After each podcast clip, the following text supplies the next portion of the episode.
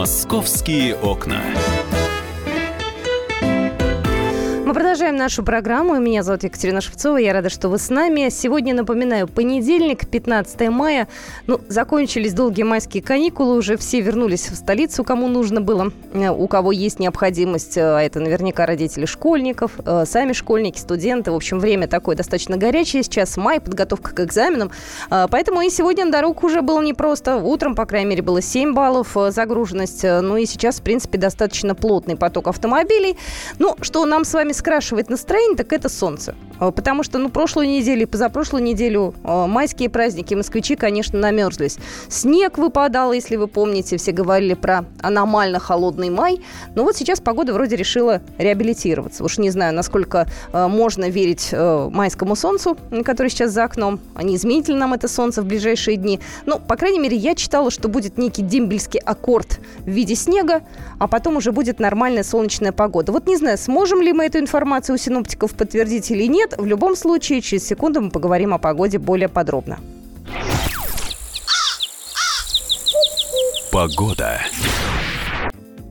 Итак, у нас на связи Евгений Шковец, ведущий специалист Центра погоды ФОБОС. Евгений, здравствуйте. Доброе утро всем. Евгений, у нас через две недели лето.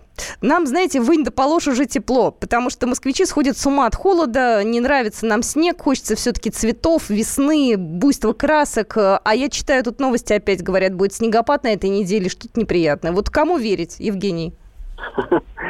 Ну, э, в общем, я успокою, что вот все, все, чего вы пожелали, оно так и будет. Единственное, э, ну, небольшая заминка будет это во вторник и в среду, когда Москва вновь окажется на орбите э, ныряющего циклона, и вот его северо-восточные ветры понизят температурный фон. Сегодня уже до 17 градусов тепла. Во вторник и в среду зарядят дожди, э, резко похолодает. Ну, ночью это плюс 3 плюс 8, днем плюс 8, плюс 13. Ну, я думаю, что э, к Москве какие-то там заряды снега, кто-то угрожает, э, ну, до этого не дойдет. Где-то может цеплянуть по северо-востоку, вот, европейской территории, но для, до Москвы это не дойдет. Ну и, в общем-то, так, такой не, небольшой испуг, а после чего с четверга и, по сути, далее до конца месяца температурный фон уже во второй части недели вернется в рамки климатической нормы, это плюс 15-20, на выходных может быть даже где-то уже и до 22 в отдельных районах Москвы. Ну и ночью уже не прохладнее, плюс 5, плюс 10. Ну и дальше, в общем-то, последняя декада будет таким, таким подготовительным температурным фоном для наступающего лета. Так что все стабилизируется. Единственное, два дня вот пережить ближайших, которые будут э, знаменованы холодом. Ну, надо все-таки зонтики все еще с собой брать, да? Ну, а э, у нас э, вообще понятно хотя бы сейчас, какое будет лето? Холодное, теплое? Еще никаких нет на отчет прогнозов?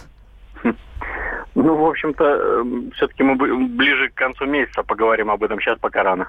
Я поняла. Спасибо большое. Евгений Шковец был у нас на связи, ведущий э, специалист Центра погоды ФОБОС. Одно радует, что у нас в конце недели уже придет долгожданное потепление. Мы устали от холода, мы хотим солнца, тепла, радости, цветов, цветущей сирени, а все эти черемуховые холода и прочее пусть остаются у нас уже в прошлых днях, и все пусть будет у нас хорошо. «Московские окна». Так, ну давайте все-таки о хорошем. А, я смотрю, сейчас уже восстановлен доступ к сервису «Активный гражданин», потому что сегодня с утра была информация от Департамента информационных технологий о том, что э, доступ к сервису «Активный гражданин» может быть затруднен потому что э, были повышенные нагрузки на центр обработки данных. Мы об этом тоже со Светланой Волковой с утра говорили. Но вот на данный момент есть информация, что все восстановлено. Э, сервис «Активный гражданин» уже работает. Если вы хотите проголосовать, вы можете выйти э, на сайт «Активного гражданина». Я еще раз напоминаю, сегодня стартовало голосование по включению домов в проект программы реновации жилого фонда. Голосование проводится с помощью проекта «Активный гражданин». Если вы не сможете проголосовать по каким-то своим внутренним соображениям вы можете прийти в Центр госуслуг «Мои документы». Вот итоги будут подведены с участием Общественной палаты столицы. А вот результаты голосования будут известны в июле-августе. Вот примерно такой срок на данный момент. Вот, собственно говоря, вся оперативная информация. Еще раз хочу сказать, что сегодня у нас на сайте kp.ru уже появилась заметка о том, как проголосовать. Есть основные моменты, которые москвичей беспокоят, которые тоже мои коллеги объясняют. Дополнительные гарантии участникам программы и так далее. Далее. Все у нас есть на нашем сайте. Плюс на четвертой и пятой полосе свежей газеты «Комсомольская правда». Московские окна. Ну что же, еще приятная новость. 82 года исполнилось московскому метрополитену. Плюс к этому еще 145 лет Государственному историческому музею на Красной площади и мобильному приложению «Помощник Москвы». Ну, ему, конечно, не 145 лет, чуть поменьше. Ну, вот эти вот три, э, так скажем, э, события нашли отражение э, в билетах и картах «Тройка» московского метро. Э, как говорят, уже поступили в продажу э, вот эти вот самые билеты, лимитированные тиражи.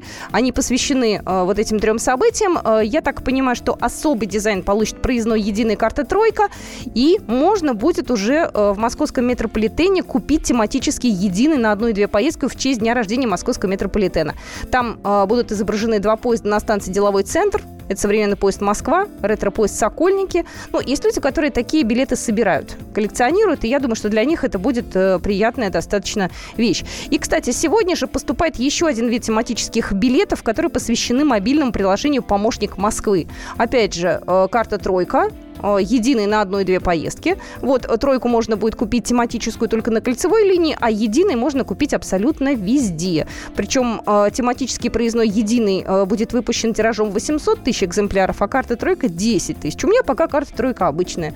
Синего цвета, никаких там особых интересностей нету, поэтому я бы, наверное, себе купила просто хотя бы для того, чтобы это было немножко необычно. Вот. А вообще на лицевой стороне билета единый можно будет увидеть надпись «Помощник Москвы» и QR-код для скачивания скачивания приложения. А это, в принципе, достаточно удобно, потому что все это будет работать. Это онлайн-приложение, можно сообщить о любых неполадках. В общем, мне кажется, вполне себе удобная, функциональная и красивая вещь. Московские окна. Кстати, по поводу парковок, э, просто если мы говорим сейчас о помощнике Москвы, ведь через помощника Москвы можно сообщать о неправильно припаркованных автомобилях, это достаточно нужное приложение, абсолютно такое прикладное для нас с вами. Э, помните, у нас в Москве ввели э, стоимость парковки в 200 рублей в час. И как мы с вами прошлым летом по этому поводу возмущались и говорили, что дорого, и говорили, что не будет никто парковаться. И когда же мы подведем в конце концов итоги реализации этой программы? Вот пришла информация о том, что загруженность на парковках в центре Москвы, где действует тариф 200 рублей в час, снизилась на 10%. Об этом официально уже сообщил директор а, ГКУ, администратор московского парковочного пространства Александр Гривняк. А, там есть камеры, которые фиксируют э, проходимость э, и загруженность парковок. На самом деле э, за один месяц было бы сложно подвести некий итог. Для этого должно было пройти какое-то продолжительное время. Вот, поэтому 10% загруженности – это много, потому что в городе порядка трех с половиной миллионов машин. Если мы в э, точных числах э, все это дело представим, то это все на самом деле очень даже здорово. Вот. И э, я так понимаю, изменений пока не будет. Вот. Пока ничего не будет, то есть, ну, в общем-то, больше, чем 200, ну, по крайней мере, на данный момент вводить не собираются. В любом случае мы пригласим, я думаю, представителей АМПП и поговорим о том, э, какие планы на это лето. Вот. Но в центр на машине сейчас, мне кажется, абсолютно бессмысленно выезжать. Но это мой личный опыт. Э, вот по прошлым выходным, по этим выходным я сделала такие выводы. Сейчас очень сильно сужено движение по Садовому кольцу, и там очень сложно сейчас проехать. Поэтому лучше искать какие-то альтернативные виды транспорта. Так что вот эта информация тоже у нас на сайте есть. И, кстати, о том, как в центре города передвигаться, у нас тоже есть большая карта, где какие полосы будут э, сужены, э, где на Садовом кольце будут вестись э, работы. Но я напоминаю, у нас до конца августа идет как раз вот эта самая программа благоустройства «Моя улица». Э, вот э, о чем я хотела сказать. Ну, я уже жду изо всех сил появления в нашей студии э, нашего специального корреспондента. Ко мне придет Александр Рогоза, и он провел свое расследование и расскажет вам о том, как устроен российский рынок фальшивых шедевров. У нас, оказывается, много желающих купить поддельного Айвазовского, Шишкина, Саврасова, а Серова, я думаю, раскупает только так. Поэтому Саша расскажет о том, кто их подделывает, кто их покупает и как отличить подделку от оригинала. Ну, несколько теоретический такой будет у нас выпуск, но в любом случае будет интересно не пропустить. Московские окна.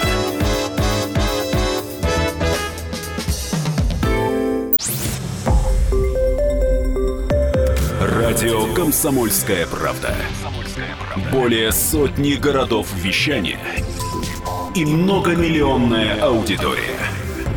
Керчь 103 и 6 FM. эм. Севастополь 107 и 7 FM. эм. Симферополь 107 и 8 FM. эм. Москва 97 и 2 FM. Слушаем всей страной.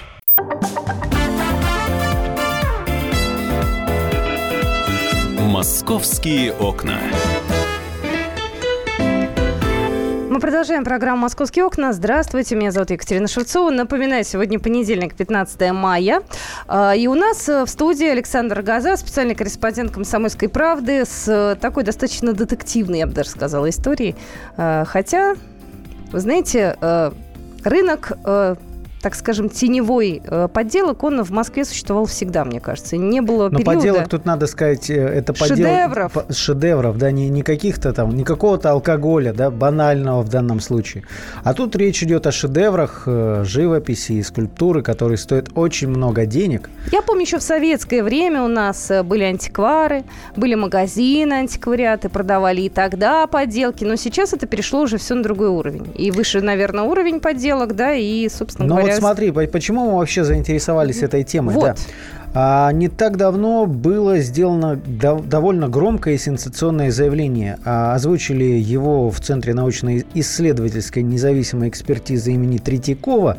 Туда а, очень часто приносят э, на экспертизу полотна, да, то есть люди, которые пытаются, ну, хотели бы их приобрести, требуют, чтобы вот эксперты подтвердили их подлинность или новые владельцы, уже купившие, пытаются понять, что, что они купили.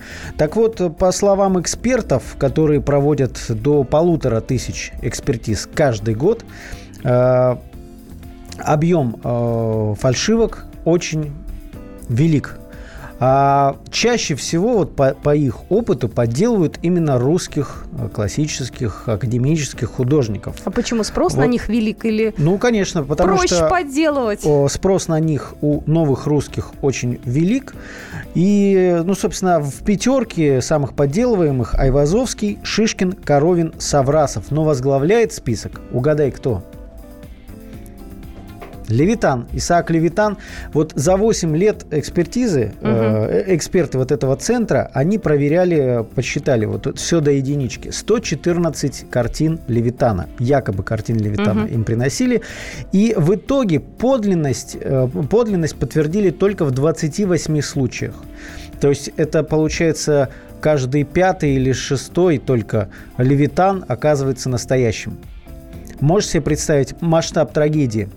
А Ну, с- слушай, я пытаюсь сейчас понять, а для чего вот эти подделки э, делаются? Для того, чтобы обмануть людей? Либо люди просто специально, осознанно, зная о том, что это Кон- подделка, коне- покупают себе нет, не нет, оригинал? Нет, нет, нет, конечно, для того, чтобы обмануть. Выдать за Потому что это настоящую очень картину. дорогое э, удовольствие покупать такие картины. Можете себе Мгм. представить. То есть там сотни тысяч долларов – это нижний порог цен. То есть есть полотна за миллионы долларов, миллионы евро. Э, Сложность все в чем? Э, Вот я беседовал с э, судебным юристом Никитой Семеновым. Э, Мы позже послушаем э, фрагмент этого интервью. Мгм. Ну, вот о, э, он сейчас, он вообще, надо сказать, бывший следователь, который именно по линии полиции занимался вот именно по- поддельными предметами искусства. А сейчас он судебный юрист, консультирует коллекционеров по сделкам с предметами искусства. И вот по его словам, при том, что э, э, подделок, фальшивок очень много на рынке, а, до суда доходит э, считанное количество А почему? дел. Потому что чаще всего решается во внесудебном порядке. Тут есть проблема в том, что очень часто вот появляется на рынке картина, ее представляет какой-нибудь арт-дилер, который по своим клиентам там, или по, по клиентам, по знакомым клиентов предлагает, появилось такое-то полотно. Но чаще всего эти сделки вообще никак не э, фиксируются А юридически. почему? Люди же должны все-таки, Вот. выкладывая такие астрономические деньги, иметь некую... По словам Никиты Семенова, все упирается в то, что у многих происхождение денег э, какое-то непонятное, то есть которое они тратят. И поэтому скандал никому не нужен. Никому не нужно э, выпячивать то, что он потратил такое-то количество денег на такую-то картину. Поэтому многие сделки, для меня это тоже удивительно, оказывается, вот скрепляются просто на, на, на словах. То есть э, это, конечно, не так, что дядька какой-то проходил с улицы и э, у меня вот картина купи, да? А, нет, то есть это через знакомых, через людей, которые, которых якобы на рынке знают. Причем а, всегда вопрос происхождения картин, конечно, имеет первичное значение. То есть они должны сказать, а, из какой коллекции, какой эксперт подтвердил подлинность. Но фактически, получается, люди просто а, отдают картину и берут наличными Знаешь, деньги. я почему-то вспомнила одну из, наверное, э, самых больших любительниц искусства, да, о которых говорили в последнее время. Это небезызвестная Евгения Васильева, которая, в общем-то, но... достаточно долго у нас была на слуху, ведь у нее же тоже дома была большая коллекция антиквариата. Вот я думаю, что такие люди приходить с наличными, вот, еще вот, фиксировать вот. сделку, ну, наверное, и, не ты будут. Ты можешь себе представить, и там ведь не, не одна-две картины, а Конечно. а огромное количество. А да. чтобы красиво было дома. Сколько из них э, поддельные или не поддельные, я, я, я, честно говоря, не помню детали этого дела. Но э, вот ты знаешь, э, Никита Семенов, с которым беседовал, он сейчас в данный момент ведет одного э, клиента, который пострадал, как он считает, от, э, от, от мошенников. То есть это известный питерский психиатр Андрей Васильев. Несколько лет назад он купил полотно, известный такой модернист есть Борис Григорьев, угу. который умер в 30-х годах прошлого века. Одну из его картин за 250 тысяч долларов он купил через знакомого, который как бы был гарантией того, что картина настоящая. И когда вот этот коллекционер отправил на московскую выставку, выяснилось, что картина на самом деле э, просто новодел какой-то новый э, и не имеет никакой, э, собственно, ценности. И начал распутывать, откуда эта картина. Оказалось, что э, гарантом подлинности ее выступала э, бывший эксперт русского Э, музея Елена Баснер. Это довольно известный на самом деле эксперт по русскому авангарду. Э, но, к сожалению, вот э, в процессе расследования и в процессе судебных разбирательств доказать ее вину не удалось. Но историй, связанных с этим, очень много. И ты знаешь, одна из частей интервью с Никитой Семеновым, она касалась нашумевшего скандала с центром Рерихов – и э, Борисом Булочником, Я э, предлагаю, был да, эту историю услышать непосредственно от Никиты Семенова, судебного юриста, потому что это на самом деле очень любопытно. Сейчас было изъято около 200 полотен из Международного центра Рейх. Такая скандальная ситуация. А у меня была связана с булочником, из-за которого это все и произошло. Довольно любопытная ситуация в 2013 году. Он был одним из крупнейших коллекционеров Рейха. И он был меценатом, поддерживавшим вот этот международный центр. Я представлял в тот момент интересы другого очень крупного коллекционера Рейха. Имел отношение к расследованию дела хищения предметов в 2008 году из мемориальной квартиры Рейха на Ленинском проспекте. У этой мемориальной квартиры был хранитель Васильчик Виктор Юлианович, на которого было совершено нападение разбойное в 2008 году и э, были унесены четыре полотна, самых крупных и значимых из наследия Рериха на сегодня существующих на свободном рынке. В дальнейшем одна из этих четырех вещей была найдена. По поводу второй было установлено, что вещь, вырезанная из подрамника, это уже была копия на холсте, которую сделал Васильчик. То есть он до этого вещь продал, и чтобы этот факт скрыть, он сделал фотокопию на холсте. Это следствие потом установило. А вот две значительные вещи еще, они находились в Интерполе в розыске. Эти вещи называются «Тень учителя» и «Труды преподобного Сергия». И вот летом 2013 года я получаю информацию из источника, что эти две вещи находятся у булочника лично. О чем я говорю с коллегами с Петровки и следствия Юго-Восточного округа, которое занималось расследованием этого разбойного нападения. Значит, по сути, тут две версии возможны. Либо, что он сам организовал это нападение в восьмом году, угу. либо, что он приобрел предметы, находящиеся на тот момент в розыске в Интерполе, то есть совершил преступление, известное нам как приобретение предметов, добытых преступным путем, а проще говоря, скупка краденого. То есть для любого человека, кто занимается Рерихом, это была известнейшая очень громкая ситуация. Следствие его, ему сказало, что быстро передавай картины, выдавай, или мы начнем, значит, тебя терроризировать. И он выдал, добровольно выдал предмет «Тень учителя» следствию, и собирался через две недели после этого, там, или через три, выдать вторую вещь э, «Труды преподобного Сергия». Это каждая работа стоит по 3-5 миллионов долларов. И тут происходит событие ноября 2013 года, когда лишают лицензии Мастербанк, начинается скандал, булочник исчезает, и, короче говоря, и вторую картину он так и не выдал. То есть и сейчас следователи, которые э, проводят обыски и так далее, они теоретически могут найти где-то этот предмет, который имеет несомненную, значит, уникальную художественную ценность. Ну вот, собственно говоря, вы услышали э, небольшой фрагмент истории. Это был Никита Семенов, судебный юрист э, в нашем эфире с одной из историй. Но ты знаешь, вот судя из твоей э, статьи, вообще этот э, рынок, он э, настолько широк. Он безграничен, Он да. безграничен. Оказывается, есть черные каталоги. Оказывается, есть Черные э, каталоги тайные... Министерства культуры, которое предупреждает о том, что как, какие на рынке могут появиться фальшивки. Вот ты знаешь, мы с тобой говорим, говорим, а мне одна песня пришла сейчас в голову. Маленький фрагмент, такая небольшая ремарка. Давайте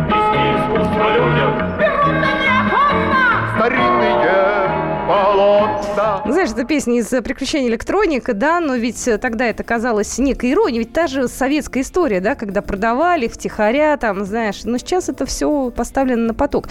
Мы вот, знаете, за эти 10 минут не успели рассказать даже половину, наверное, истории этого теневого шоу-бизнеса, я, вернее, просто бизнеса. Я вам предлагаю выйти на наш сайт kp.ru и посмотреть там а, все видео, все документы, которые, вот, собственно говоря, в этой статье есть. Александр Газа был в студии. Саш, спасибо тебе большое. «Московские окна».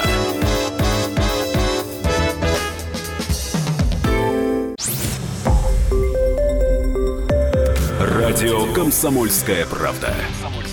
Более сотни городов вещания и многомиллионная аудитория. Хабаровск 88 и 3 FM. Челябинск 95 и 3 FM. Барнаул 106 и 8 FM. Москва 97 и 2 FM. Слушаем всей страной.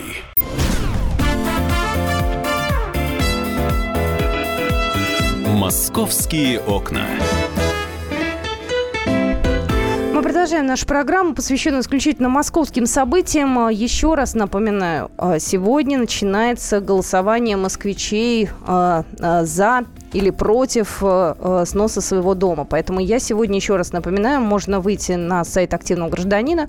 Он уже заработал, с утра он висел, но вот сейчас все нормально. Департамент информационных технологий э, все проблемы устранил, поэтому с сегодняшнего дня можете выходить на сайт активный гражданин, можете пойти в МФЦ и уже проголосовать за вы или против. Поэтому все эти вопросы у нас очередной раз сегодня в эфире обсуждались. Вы можете выйти на наш сайт kp.ru, у нас есть инструкция, как это сделать, куда пойти, какие нужны документы. Так что ждем вас на нашем сайте. Ну, а мы переходим к оперативным новостям. У нас э, в студии Наталья Варсегова, специальный корреспондент «Комсомольской правды». А Я Екатерина Шевцова. И у нас э, очередная история, вот, э, которая, в общем-то, многих... Такая вдохновляющая очень история. Да, многих день она всем. вдохновила, и многих она, так скажем, порадовала за эти выходные. Давай расскажи, с чего все началось. Произошло это у нас по соседству, недалеко от издательского дома. Да, я, в «Комсомольская общем-то, правда». там, я на самом деле там живу даже рядом, и каждый день по улице Планетной, ну, практически каждый день я хожу, и я знаю, что там сейчас идут очень такие глобальные ремонтные работы, постоянно что-то катают, перекладывают какие-то коммуникации, тянут какие-то кабели и так далее. Ну, в общем, идут э, такие, ну, можно сказать, обычные ремонтные работы, скорее бы они закончились, потому что ходить не очень там удобно. Но, собственно, вот кроме этого больше ни на что внимания ты не обращаешь, оттуда вдруг выясняется, что э, жительница этого же района, э, москвичка Нина Степановна Соколова, э, совершенно случайно спасла от взрыва пятиэтажный жилой дом, который находится по планетный дом 25, у него адрес, и, и школу, которая здесь же вот рядом находится. Школа достаточно большая, в ней очень много учеников.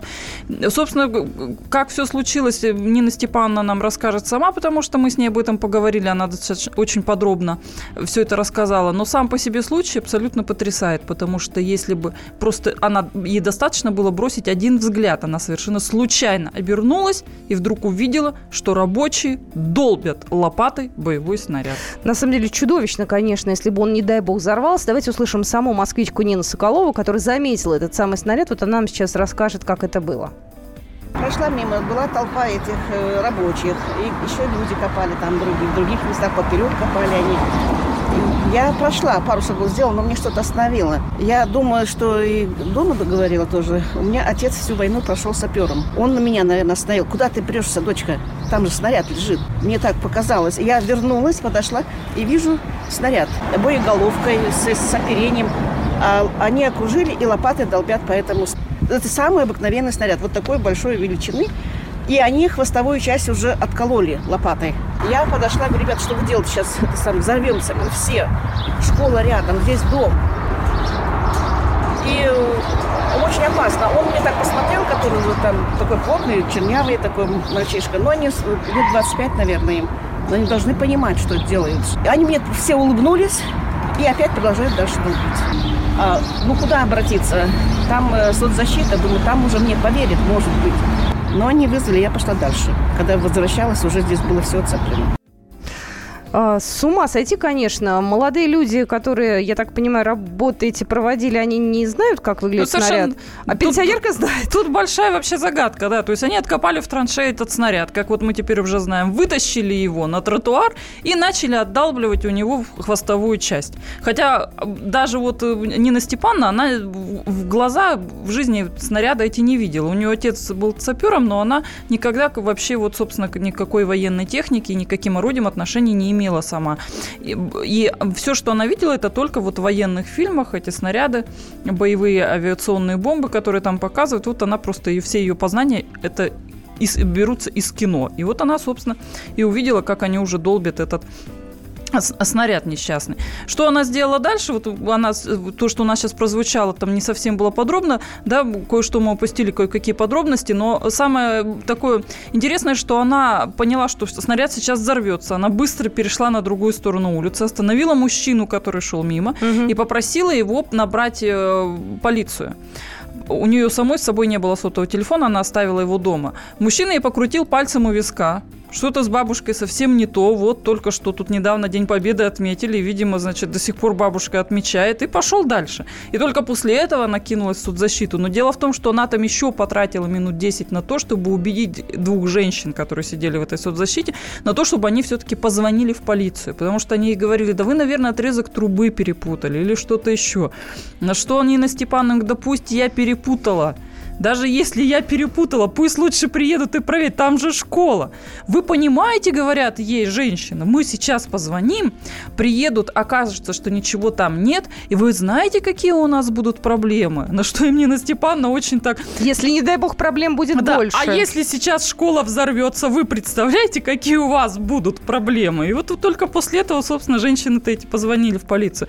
И когда уже Нина Степановна возвращалась домой, она ходила на фитнес, и вот она, позанимавшись, она пошла домой, увидела, что все это место полностью оцеплено, дежурят пожарные, скорая, полиция, детей эвакуировали из школы полностью на другую сторону двора от этой улицы. Она подошла к одному из полицейских и спросила, что случилось, и ей говорят, вы знаете, вот здесь боевой снаряд нашли, и мы сейчас его, собственно, вот здесь изымаем. Как уже позже нам рассказали в МЧС, этот снаряд отвезли а, у нас специальный полигон, туда отвозят все подобные опасные находки. И Нину Степановну поблагодарили за то, что она помогла предотвратить возможную трагедию. Ты знаешь, кажется, что война уже давно-давно э, прошла и далеко, и уже ничего у нас не найдешь. Вот я посмотрел, у нас э, буквально недели две назад на улице Усиевича, это в районе аэропорта, в нашем так, же кстати, районе. да, здесь же рядом. Совсем. Тоже нашли, ну там как-то э, достаточно оперативно отреагировали, там тут же саперы прибыли, кинологи, в общем-то, изъяли этот снаряд, вот взорвали его на полигоне, но э, в Москве такие находки, кстати, почему-то... Я, это... кстати, сделала подборку, вот готовясь сейчас к эфиру, небольшую подборку сделала, вот смотрите, конец апреля, 17-20 апреля, нашли два снаряда времен Великой Отечественной войны на юго-западе Москвы. Оба снаряда были обнаружены в районе Южно-Бутовской улицы возле дома 66. Еще один авиационный снаряд, это уже писали в начале мая, авиационный снаряд времен Великой Отечественной войны обнаружен на юго-запад, опять же юго-запад Москвы, на улице Дмитрия Ульянова. Территорию оцепили, людей эвакуировали, ну, в общем, как вот, собственно, и в нашем случае. Далее э, еще в прошлом году, в августе, то, точно так же нашли снаряд, но уже говорится о, северо, о северо-западе Москвы. И э, тоже буквально два снаряда нашли в конце августа. 30 я августа была публикация. Помню, я не помню, какого это числа было, но я помню, что на маршала Жукова тоже э, снаряд находили, там перекрывали улицу, там ГИБДД приехал. То есть дело такое очень опасное. Не просто забрать его и отвезти. То есть там надо было эвакуировать. Там школа еще рядом находится на Жукова. Вот. Кстати, вот на месте строительства храма на юго-востоке опять же был обнаружен снаряд времен Великой Отечественной войны. Это тоже было в прошлом году. К месту приехали все экстренные службы. Храм э, возводили на улице Вострухина 7 по вот этому адресу. И точно так же увезли его потом на специальные полигоны и взорвали. Надо бы посмотреть на то, как они выглядят. Я в этом плане абсолютно человек неподготовленный. А, но у нас сейчас стройки идут достаточно активно. Послушай, у нас сейчас начнут сносить пятиэтажки. А ведь пятиэтажки-то, они же построены а, в какие годы-то? И там же ведь, извините, под землей может быть много что. Ты, ты знаешь, вот что касается улицы Планетной, есть, э, я точно об этом не знаю, но услышала очень много разговоров о том, что вот в этом месте как раз подходит подземная река, которая была в трубу. Ну, как вот многие подземные в реки, их, да, их в коллектор просто запускали в коллекторы, и вот они там так и текут теперь под землей. Так вот, а, ведь когда проводили эти работы, Угу. Надо полагать, тоже немало, наверное, каких-то вещей, опасных находок выловили. И, и сколько тогда их еще там осталось, если сейчас какие-то банальные вот эти траншеи роют, чтобы проложить коммуникации, и вновь находят эти снаряды. То есть Москва еще со времен войны еще напичкана этими снарядами, и мы ходим по ним каждый день. И не дай бог, если что, хоть один из них сдетонирует. Но будем надеяться, что они уже, конечно, находятся в таком, э, в плохом ну, состоянии. Ну, кстати, у нас была, была история, вот, кстати, опять же, ты говорила про юго-запад, э, на юго-западе, видимо, находят, а вот на севере их уже обезвредили, и э, там был э, даже неприятный инцидент, правда, никто не пострадал, тоже в районе как раз улицы Народного ополчения, маршала Жукова, Народного ополчения, наш район, вот этот север, северо-запад, естественно, наступление же шло именно с севера, да, у нас очень много, и там взорвался даже снаряд строили дом, котлован вырыли, но это было пару лет назад, слава богу, никто не пострадал. Вот. Но сколько еще находок э, похожих будет у нас, э, я могу только предполагать. Главное нам с вами быть бдительными. Знаете, в чем основная история-то? Нина Соколова, она большая умница. Мало того, что она настояла на том, чтобы к ней прислушались, так она еще и буч подняла. Поэтому ей за это большое человеческое спасибо. И, в общем-то, я знаю, она скромная очень такая женщина, да? Ты говоришь. Ну да, так, такая достаточно скромная. Она, ну, и, но в то же время, понимаешь, она, у нее такая очень четкая позиция, что я все сделала правильно, и я, случись это еще раз, я еще раз буду идти до конца. Дай бог, чтобы в жизни ни Нины, э, нашей э, гости, таких историй не было ни в нашей с тобой. Наталья Варсегова была в студии, я Екатерина Шевцова. Ждем вас на нашем сайте kp.ru. Московские окна.